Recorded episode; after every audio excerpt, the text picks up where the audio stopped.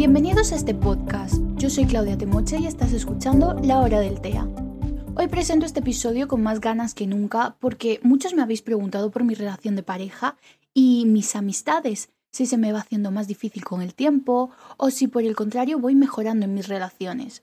Creo que podemos entender mucho de por qué somos como somos y sobre todo de gran parte de nuestros miedos si inspeccionamos a fondo nuestro comportamiento social. Las relaciones interpersonales para nosotros son muy complicadas. No es necesario recalcar lo difícil que se nos hace la integración en la mayoría de los ámbitos, familia, pareja, amigos.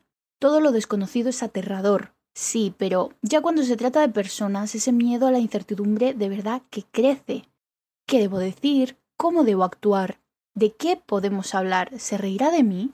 Son miedos reales que surgen tantas veces como surgen al día conversaciones. A día de hoy, a mí me sigue pasando incluso con bastante gente cercana. Y dependiendo de la experiencia podemos encontrar en muchos de nosotros un fuerte rechazo hacia los desconocidos, a entablar nuevas relaciones, porque de verdad no es nada fácil. Me gustaría estructurar este episodio en tres partes. Amistades, pareja y familia. Es un tema difícil de explicar, como todo lo que hablamos en este podcast, pero sobre todo si tenemos en cuenta que las relaciones cambian dependiendo de la fase en la que nos encontramos infancia, adolescencia, adultez, lo poco que logramos conocer se termina quedando obsoleto con el tiempo. Dicho esto, empiezo. 1. Amistad. Es necesario identificar el concepto de amistad que se maneja. ¿Qué es un amigo?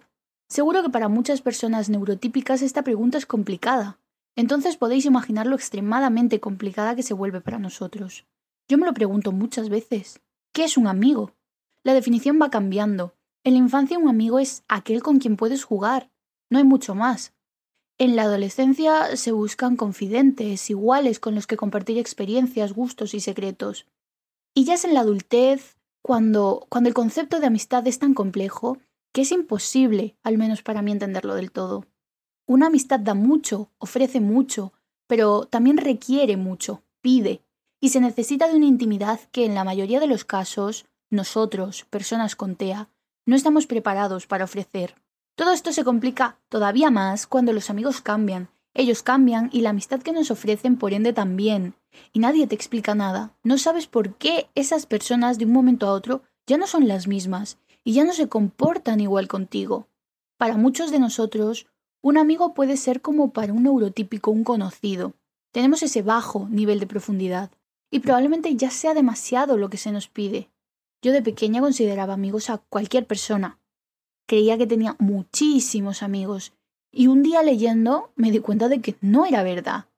Fue, fue una caída en la realidad el darme cuenta que no tenía 100 amigos, tampoco 50, con suerte llegaba a una o dos personas. Tener compañeros de clase, de trabajo, no es amistad.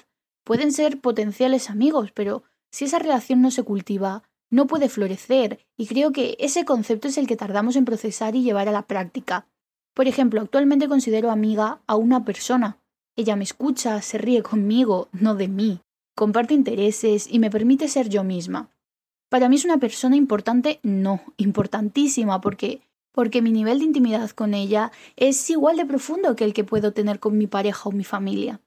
Y también siendo sinceros, creo que aporto tanto que la relación es tan intensa que no sería capaz de mantener dos amistades, mucho menos tres o cuatro de estas características a la vez. Me agota. Pero me compensa porque me hace muy feliz tener esta amistad. El valor de, por ejemplo, escuchar a otros, hacer cumplidos, tener el tacto suficiente para decir las cosas de forma, entre comillas, educada, o el mantener una conversación fluida de cualquier tema, hace que nuestra capacidad de crear relaciones sea mínima, porque carecemos de todo esto y de muchas más habilidades sociales. Por eso es importante potenciar la comunicación, explicar qué se debe y qué se puede hacer y lo más importante, dejar claro el porqué de todo aquello que nunca se debería decir.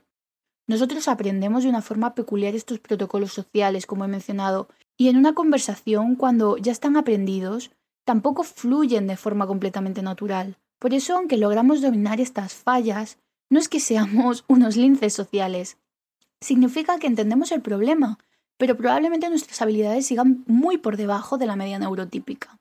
Una vez escuché, si ves a una persona con Asperger sola, esa persona está sufriendo por dentro, porque nosotros no queremos estar solos. Y me caló muy hondo, porque creo que es verdad y estuve de verdad a punto de llorar. Si hablamos de TEA, hay muchas personas que tienen un interés casi nulo por crear vínculos, pero también hay muchas otras que desean sentirse integradas porque el sentimiento de parte es tan importante obsesiona. Yo soy una de esas personas. Me encanta estar sola, no ver a nadie en todo el día, encerrarme en mi cuarto y no salir, pero no me gusta sentirme sola. Cuando desaparece ese sentimiento tan triste de soledad es casi mágico. Y ese vacío, ahora entiendo que muchas veces es producido por la falta de relaciones por la frustración de querer y no poder, de sentir que una persona puede encajar bien contigo, pero no saber ni cómo decirle hola. Sobre todo en la adolescencia, muchos estamos dispuestos a hacer cualquier cosa por pertenecer a un grupo. Pueden ridiculizarnos, podemos aguantar humillaciones, burlas, insultos, podemos llegar hasta el punto casi de regalar nuestros sentimientos a cualquiera que los quiera. Y eso está mal, está muy mal daña mucho la autoestima y se hace de una forma que es poco probable conseguir el tan deseado objetivo. Hablar de esto me produce tristeza, porque nadie debería sentir que se pierde a sí mismo para sentir que tiene amigos, que encaja en su clase, en su trabajo, en cualquier actividad.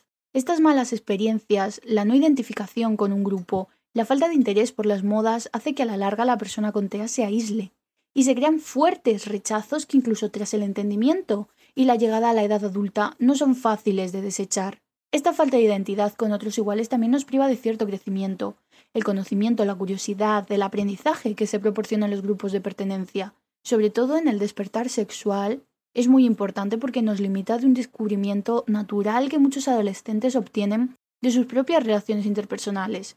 ¿Y qué nos queda entonces? Profesores, padres, Internet. A finales de la adolescencia, inicios de la edad adulta, hay una mayor tendencia a la soledad provocada por la incomprensión y en algunos casos derivan ansiedades, depresión, retraso en los cambios emocionales. Hay muchos deseos frustrados de pertenecer a un grupo.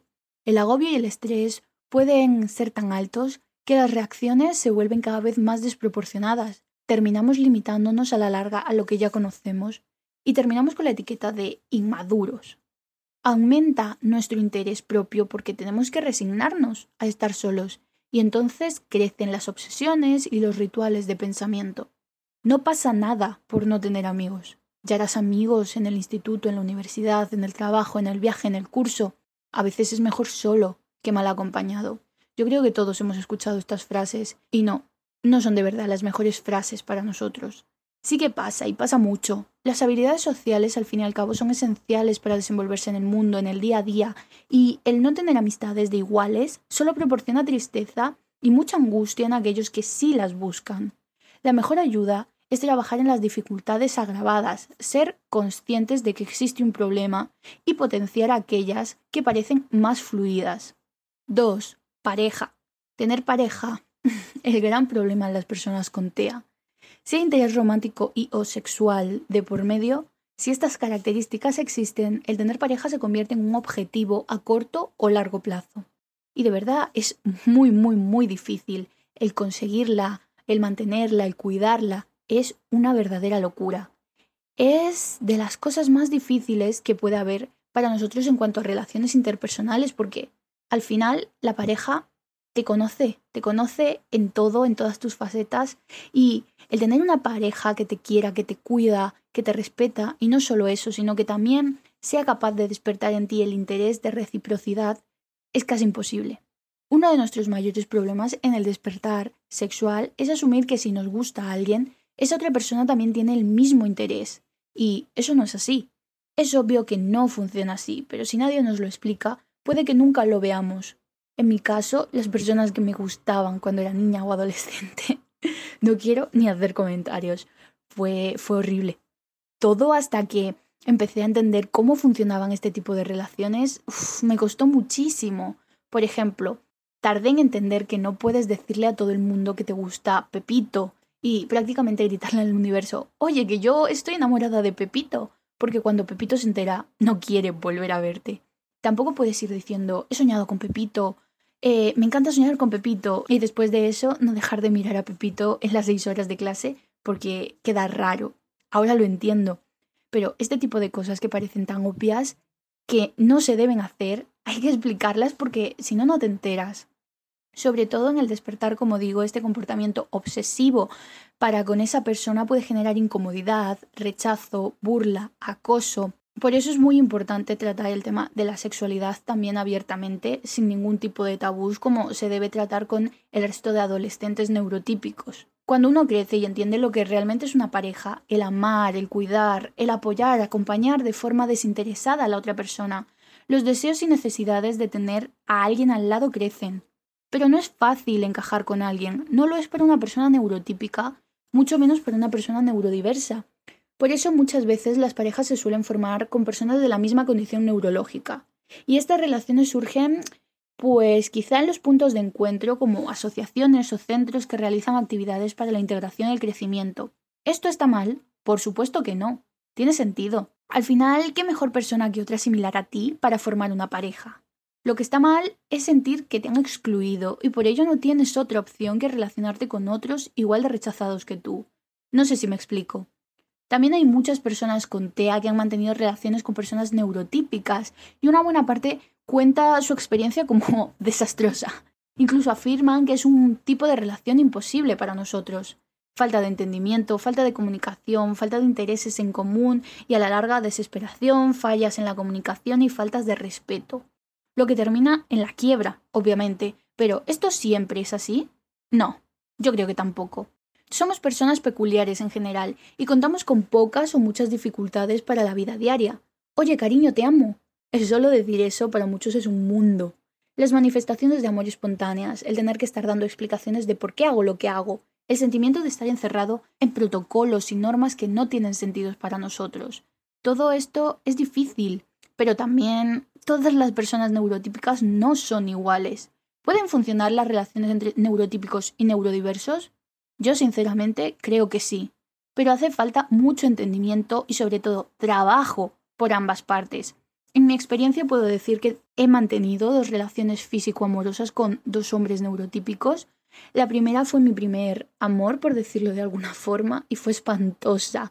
Me dejó muchas secuelas, muchos traumas internos, mi autoestima quedó rota, no, rotísima.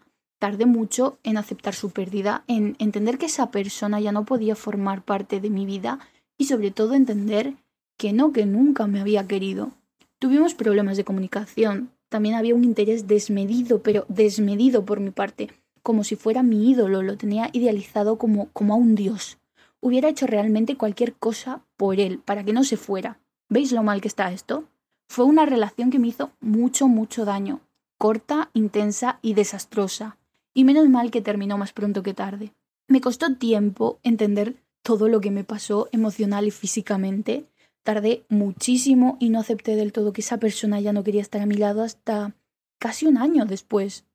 No pudimos entendernos y supongo que así muchas personas con TEA habrán tenido experiencias similares. Después tuve la suerte de conocer al que hoy es mi pareja, Álvaro. Llevamos dos años juntos y sé que hoy no sería quien soy, hoy no estaría aquí hablando para todos vosotros sin él. ¿Es un ángel? No, no lo es. ¿Es la mejor persona que se ha cruzado por mi vida? Sí, no tengo ninguna duda. Sí. Él sobre todo ha sido sincero, sincero y directo. Y siempre ha habido un amor infinito por su parte que me hace hasta ahora, y espero que sea así siempre, sentir la persona más querida del universo. Él ha dado lo mejor de sí para que yo pudiera sacar lo mejor de mí. Y hemos tenido una cantidad de problemas que no sé cómo él ha aguantado porque no soy nada fácil de llevar y lo sé. Agobios todos los días, ataques de ansiedad todas las semanas, llantos, berrinches sin sentido todo el tiempo, falta de ganas, falta de hacer cosas nuevas, falta de emoción.